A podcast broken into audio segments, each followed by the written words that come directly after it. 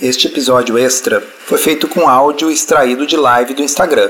Por este motivo, a qualidade do áudio não é tão boa como a dos episódios regulares deste podcast. Mas como vocês verão, o conteúdo é precioso e vale a pena. Esse será o sexto episódio da nossa série Além da Moda uma série na qual nós discutimos os tópicos relacionados ao meu livro, Uma Dieta Além da Moda, capítulo por capítulo, Dr. Rodrigo Bomeni e eu. Pessoal, boa noite. Souto, eu acho que talvez esse capítulo seja um dos capítulos menos polêmicos do livro, digamos assim, no sentido de que, independentemente da linha que o profissional de saúde siga hoje em dia, seja ele a favor ou contra low carb, enfim, qualquer dieta que o profissional tenha a preferência, é quase que uma unanimidade hoje em dia que os alimentos ultraprocessados são piores, digamos assim, na sua maioria, e a gente vai até fazer uma observação sobre isso no final, do que os alimentos in natura, né? Então, a não ser, né, para aquelas pessoas, enfim, que ainda acreditam que é possível comer de tudo um pouco, né? Para a maioria das pessoas isso acaba não funcionando e a gente vai entender por que também. Mas esse capítulo, né, é o capítulo 6, que trata sobre os alimentos ultraprocessados, o Souto acaba discutindo no livro uma dieta além da moda, os motivos né, pelos quais os alimentos ultraprocessados acabam sendo dificultadores, digamos assim, no processo de perda de peso, né? E facilitadores no ganho de peso e no adoecimento da população, tá? E, e o capítulo começa descrevendo algo que, enfim, é aclamado por todas as sociedades, inclusive por sociedades internacionais, né? Que é o Guia Alimentar da População Brasileira, que, enfim, tem diversos pontos positivos é uma referência até, né, quando a gente vai, enfim, orientar os pacientes, e acho que a gente podia começar por ele, né? Guia Alimentar Brasileiro, eu me lembro bem quando ele foi lançado, vai fazer 10 anos agora, em 2024. E ele trazia como grande novidade desviar o foco da questão exclusivamente dos macronutrientes. Então, até então, o foco era o que? Naquela pirâmide alimentar. A base deveria ser pães, massas, biscoitos, arroz, batata, enfim, carboidratos. Né? As proteínas estavam lá em cima para serem consumidas com mais moderação. E as gorduras, então, estavam lá junto com os açúcares como coisas para consumir muito pouco. E o Guia Alimentar Brasileiro de 2014, ele mudou essa perspectiva para evitar alimentos ultraprocessados e preferir alimentos in natura. E a pessoa que estava por trás desse projeto era o Dr. Monteiro. O Dr. Monteiro é quem criou uma classificação que hoje em dia ela é conhecida e adotada no mundo todo. Não que ela seja livre de controvérsias, mas o fato é que no mundo inteiro, se vocês falarem na classificação nova, NOVA, todo mundo vai saber que é a classificação que divide os alimentos em alimentos não processados, minimamente processados, processados e ultraprocessados. E são os ultraprocessados que, em todos os estudos científicos, vêm mostrando correlação com desfechos ruins. Então, hoje a gente tem estudos observacionais, na verdade, mostrando correlação de alimentos ultraprocessados com tudo, desde obesidade, câncer, doença cardiovascular, diabetes, Alzheimer, o que vocês pensarem, a gente vai encontrar essas associações. E uma historinha engraçada que eu acho que vale a gente dizer para vocês é o seguinte: eu imaginava que NOVA era um acrônimo. N de alguma coisa, O de outra, V. Não, é que o estudo original ele foi publicado em português. E aí quando e era uma nova classificação dos alimentos de acordo com seu grau de processamento. E aí o mundo gringo chamou de classificação nova, né? E ficou, não é um acrônimo, era uma nova classificação. Pessoal, para quem não leu o livro ainda, ou para quem não ouviu ou assistiu os capítulos anteriores, né, a gente discutiu sobre o impacto, enfim, do carboidrato refinado, principalmente, né, do ponto de vista hormonal.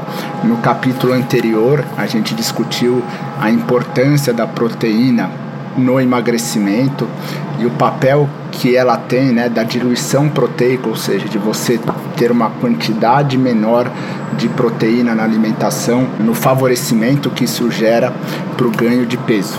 Né?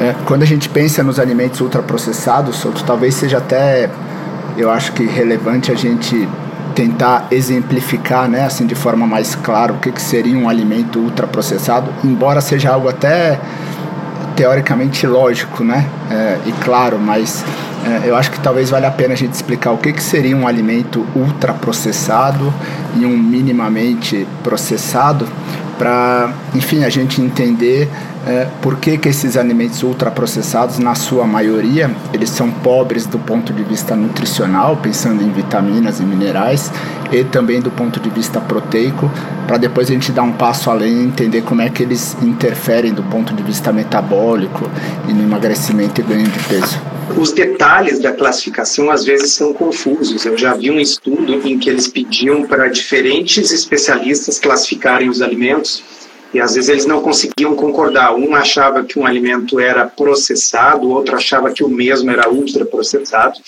Mas como uma heurística, quer dizer, como um, uma regra de decisão simples, o que a gente pode pensar é que o alimento ultraprocessado é aquele em que você pega componentes isolados e purificados e extraídos a tal ponto que é difícil às vezes saber qual é a origem. Vou dar um exemplo para vocês: amido modificado. Muitas vezes, quando uma indústria compra o amido modificado de um fornecedor, ela nem sabe se aquele amido é de milho ou se aquele amido é de outra planta, porque na realidade ele está tão processado que ele é só um amido, um amido genérico. Tá? Então, os alimentos ultraprocessados tendem a ser compostos desses componentes industriais purificados, isolados e depois rejuntados para formar um alimento que, em princípio, não deveria nem ter gosto, mas aí o gosto é acrescentado com realçadores de sabor, com aromatizantes, todo tipo de engenharia de alimentos que consegue transformar o que frequentemente não passa de amido, sal, açúcar, e gordura vegetal em algo que para muita gente é irresistível. E aí vem aquele famoso slogan que é impossível comer um só. E aquilo que é impossível comer um só, quando você vê aquele salgadinho, aquela batatinha, muitas vezes aquela batata, ela realmente não é como alguém pode imaginar, que alguém pegou uma máquina e fatiou batatas e fritou.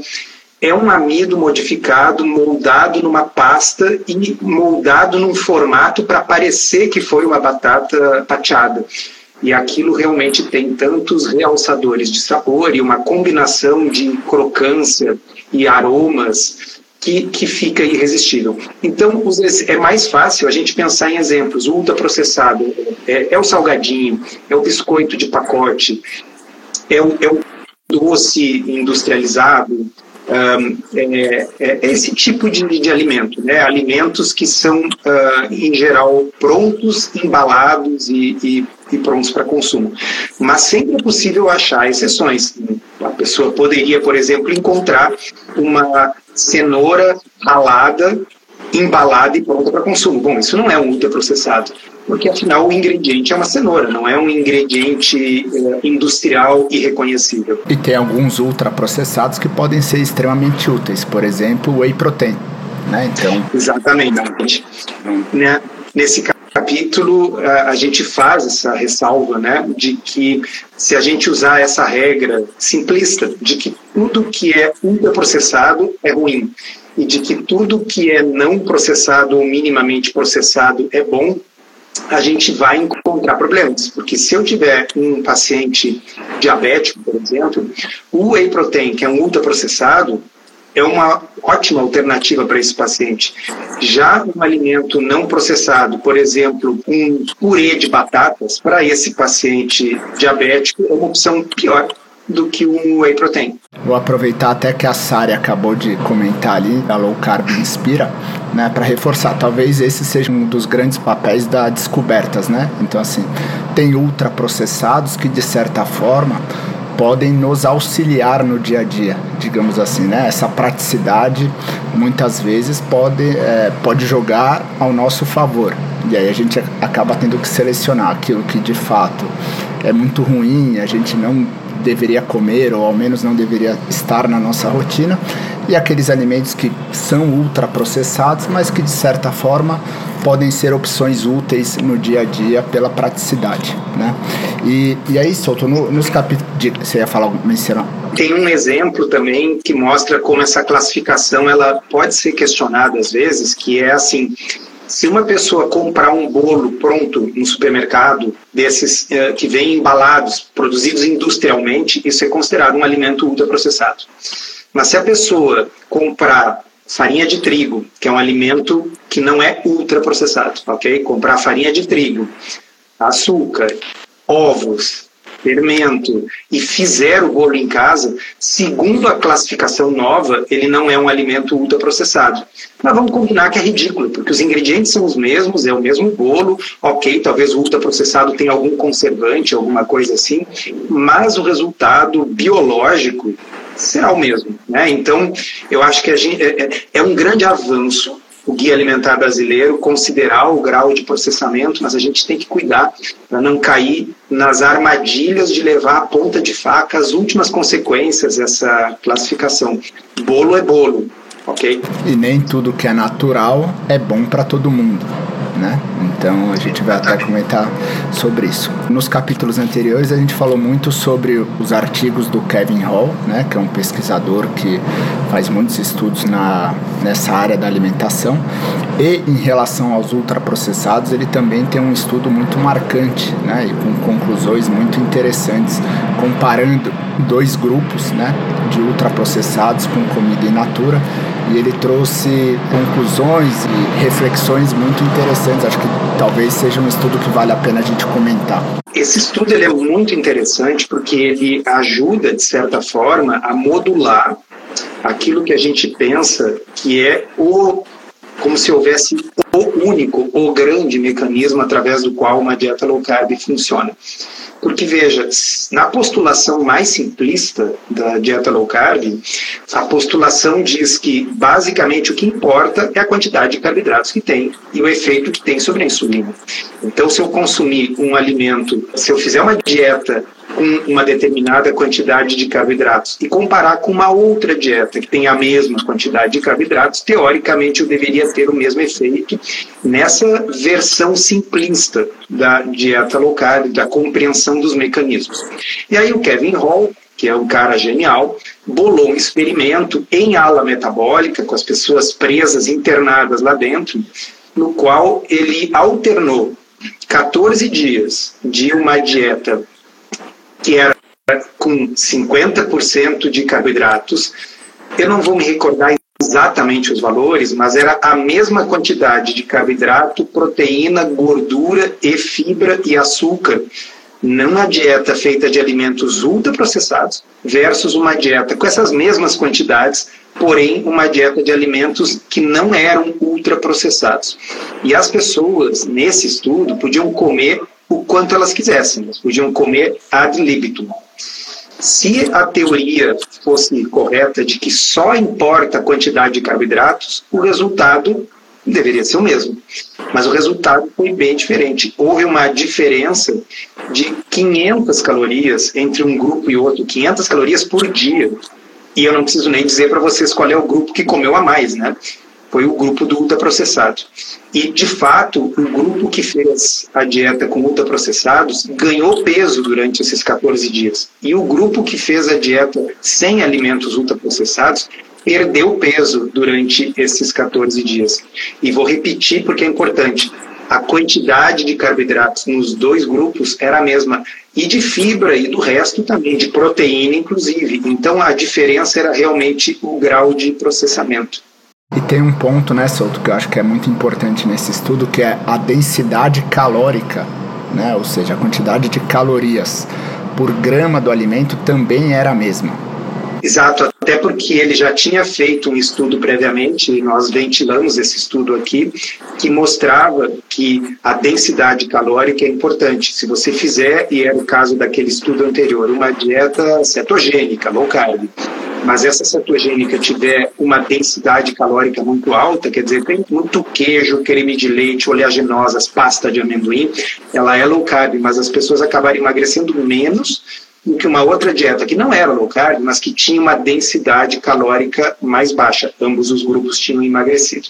Então, ele já sabendo que a densidade calórica era importante, e para evitar qualquer crítica, ele tomou cuidado de, inclusive, equalizar a densidade calórica entre os dois grupos. A única diferença aí nesse estudo do Kevin Hall é que um grupo consumia uma dieta ultraprocessada e a outra menos processada, e já deu essa diferença. E aí entra-se na discussão, né, Rodrigo, do que, que explicaria esse fenômeno. Tem um ponto interessante que os dois grupos tiveram a mesma satisfação nas duas dietas, né, no score que eles utilizaram. Né? Um ponto que eu acho que é muito interessante é assim, nesse estudo de ultraprocessado, tudo isso foi pareado. Né? Quando a gente pensa na realidade, o nosso ultraprocessamento ele é ainda pior, entre aspas. Em que sentido? Né? É, os alimentos ultraprocessados, na sua maioria, eles têm uma quantidade menor de proteína. Ou seja, quando uma pessoa, na realidade, em vida real, tem como base alimentos ultraprocessados, ela come uma quantidade menor de proteína por grama. Os alimentos ultraprocessados, na realidade, eles são mais densos do ponto de vista calórico, ou seja, eles têm uma quantidade maior de calorias por grama. E eles também são mais prazerosos, né, Souto? E talvez esse seja um dos grandes pontos. Eles são extremamente hiperpalatáveis. A gente tem muito prazer. É difícil você atender no consultório ou ter uma queixa de alguém que tem dificuldade de eu não consigo me controlar quando eu começo a comer salmão né? Ou eu tenho muita dificuldade até mesmo com arroz e feijão. Às vezes tem, mas é difícil. Agora já com esses alimentos ultraprocessados, eles são extremamente prazerosos, hiperpalatáveis, e isso acaba aumentando muito o consumo. Teve um estudo que esse não está no livro, mas eu me lembrei agora de citar para vocês.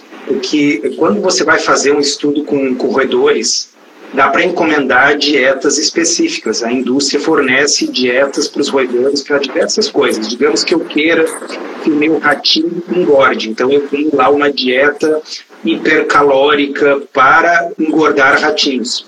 E aí, uma vez, os pesquisadores fizeram um estudo com o chamado Cafeteria Diet, que o que eles fizeram foi, ao invés de comprar uma dieta comercialmente disponível para engordar roedores, eles foram na cafeteria do hospital onde eles trabalhavam e compraram o tipo de coisa que tinha lá. Entendeu?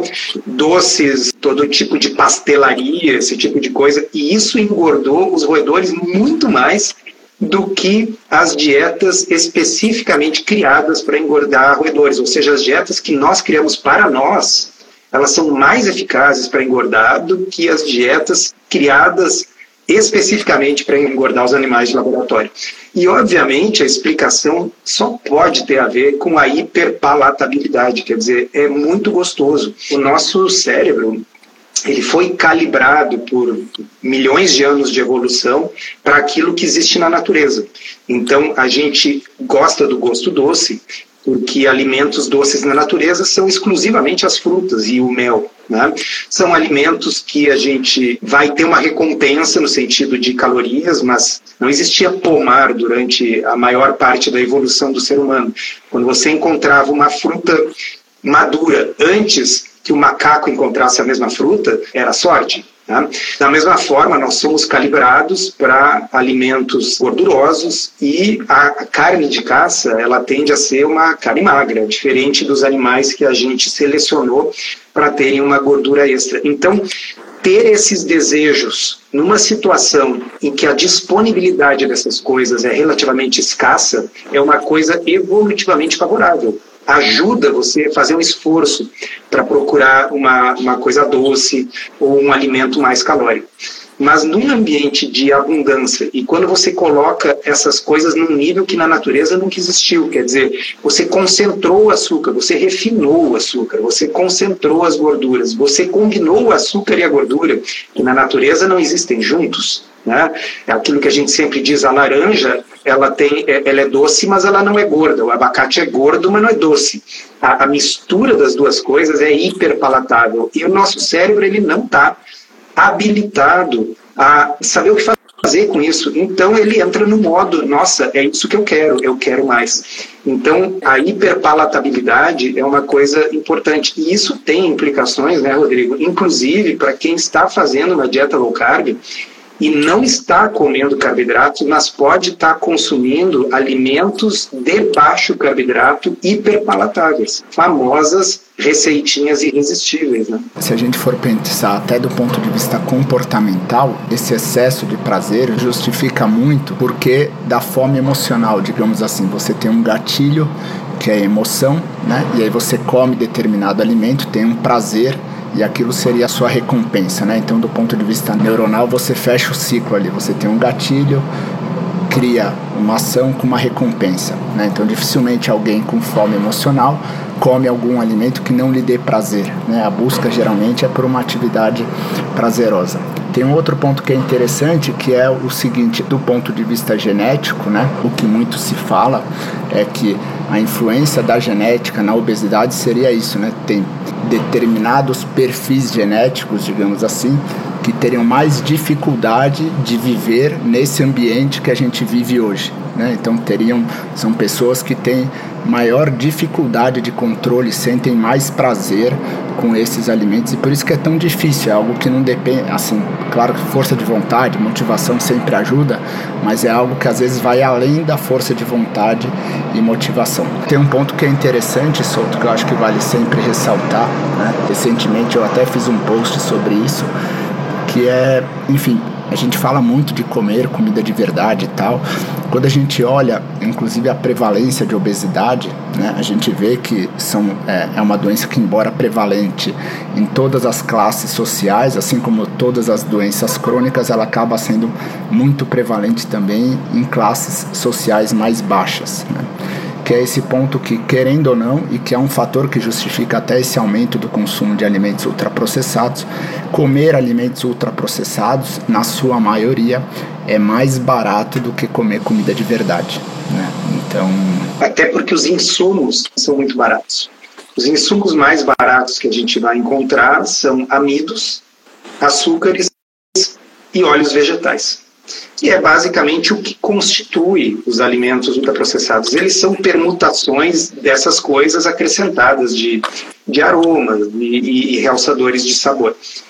Até existem alimentos ultraprocessados ricos em proteína, mas eles são a exceção e eles são caros. Né? Então você estava mencionando aqui que é uma realidade nas classes menos favorecidas, o consumo de alimentos ultraprocessados tende a ser maior, porque, poxa vida, você tem uma renda baixa. E aí você pode comprar calorias que são baratas. Dificilmente algo vai competir com o preço de um macarrão instantâneo. Né? Ele é muito barato e ele enche a barriga. E coisas como um biscoito recheado, que também são baratas, como eu li uma vez, vai colocar um sorriso na boca de uma criança. Né? E você não tem dinheiro para comprar outra coisa, e é uma outra coisa que, se você comprasse, não colocaria o mesmo sorriso. Então, é um dilema social muito grande. Né? A gente, no fundo, está explorando essas vulnerabilidades do nosso cérebro com esses alimentos ultraprocessados e, então, o, o objetivo desse capítulo é salientar que não é apenas a questão de ser alto ou baixo em carboidrato que vai fazer com que uma dieta ajude a perder peso.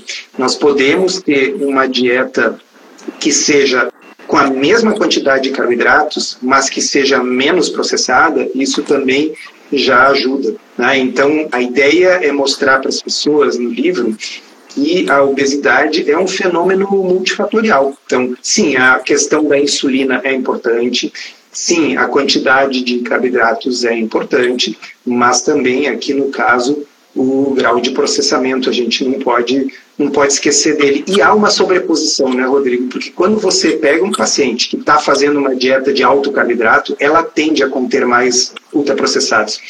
Se você vai fazer uma estratégia alimentar que está reduzindo drasticamente a quantidade de açúcar e a quantidade de amido, na prática, no mundo real, você está diminuindo drasticamente a quantidade de ultraprocessados. Ou seja, um dos motivos pelos quais uma dieta nesse padrão, uma dieta low carb, uma dieta de baixo carboidrato, ajuda na melhora metabólica, no emagrecimento, é porque naturalmente você vai reduzir a quantidade de ultraprocessados. É mais um mecanismo através do qual a coisa funciona. E reforçando dois pontos que você mencionou, né? Quando você diminui o ultraprocessado, na maioria das vezes você está diminuindo não só carboidrato, mas também gordura, né? Foi aquilo que o Souto disse, o que gera o prazer é carboidrato com gordura. Quando você pega um biscoito recheado, é carboidrato com gordura. O chocolate é carboidrato com gordura, você está diminuindo os dois. E aí, Souto, para finalizar, e até algo que você comentou inicialmente, eu vou aproveitar o gancho que a Fabi perguntou, se Coca Zero pode. Né? E eu acho que do ponto de vista alimentar, é sempre, acho que isso de pode ou não pode acaba sendo ruim. E talvez a melhor pergunta é: é melhor eu comer isso ou aquilo? Quando a gente pensa em pacientes com síndrome metabólica e diabetes, principalmente, que a gente vai chegar em capítulos posteriores, essa pergunta se faz ainda mais necessária. E aí a gente volta naquilo que o Souto disse. Para esses pacientes com diabetes, eventualmente, um alimento ultraprocessado pode ser melhor do ponto de vista de alteração da glicemia e controle do diabetes e até perda de peso do que um alimento in natura. Né? Então, é melhor um paciente com diabetes tomar whey protein, por exemplo, que é ultraprocessado, do que comer um prato de arroz e feijão, que é um alimento in natura, digamos assim, mas uma fonte muito grande de carboidrato.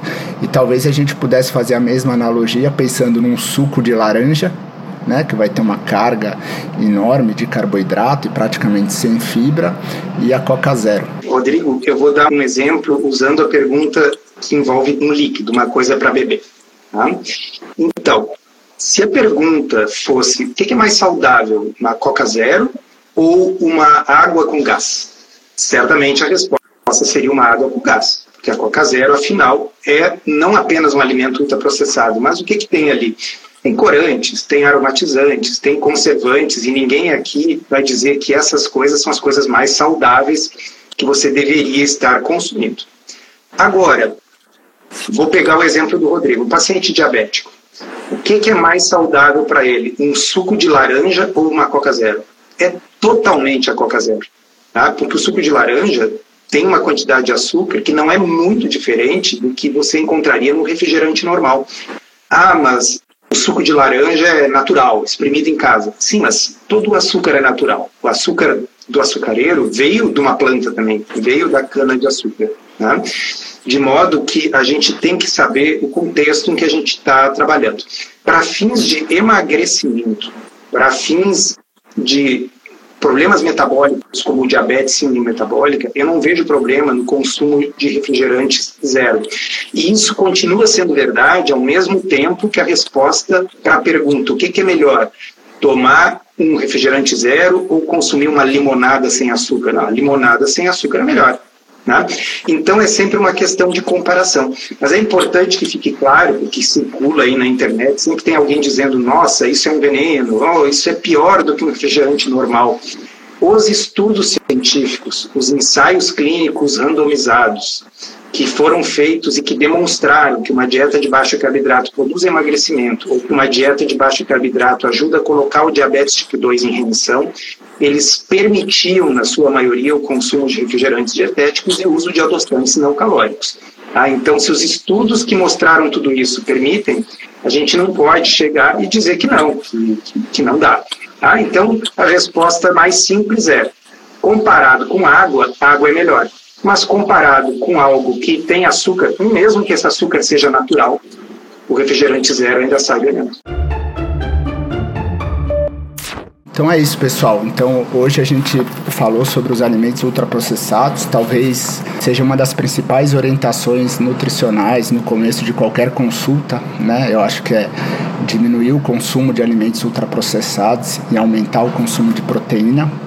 Eu acho que isso, como um ponto de partida, já facilitaria muito o processo de emagrecimento da maioria das pessoas e provavelmente levaria a uma melhora da saúde. No nosso próximo capítulo, a gente vai começar a parte 2 do livro, que é a ciência e a prática. Então, no capítulo 7, o que eu devo comer, então vai ser um, um capítulo mais prático. A gente vai falar no capítulo 8 sobre dieta low carb e emagrecimento. E no capítulo 9, talvez um dos mais interessantes, resistência à insulina, síndrome metabólica e diabetes. Tá? Para quem não tem o livro, então a capa do livro é esse aqui. Embora muito barato, agora na Black Friday ele ainda estava mais barato, né? Acho que tem uma série de promoções na Amazon, continua sendo um dos livros mais vendidos, né? Então continua ali figurando entre os mais vendidos de em vários setores e principalmente na Amazon. Para quem lê um livro, né, Souto, acho que vale a pena ressaltar a importância de vocês deixarem a avaliação e o seu comentário, porque isso ajuda muito ali nas vendas e a ideia é que, enfim, cada vez mais pessoas interessadas em cuidar da própria saúde, profissionais da saúde, enfim, possam ler o livro, ter contato com essas referências científicas e assim, enfim, o propósito do livro que era romper a bolha daqueles que vivem dentro da dieta low carb, enfim, já seguem que, enfim, isso possa se expandir para outras pessoas. E não sei se tem algum evento próximo, Souto, se você quiser, depois de tantos, né? Toda semana teve um evento em cada estado do país. Não sei se tem algum para a próxima semana. Não, não. Agora não tem mais, salvo se alguém em algum lugar do país topar organizar um. Tá?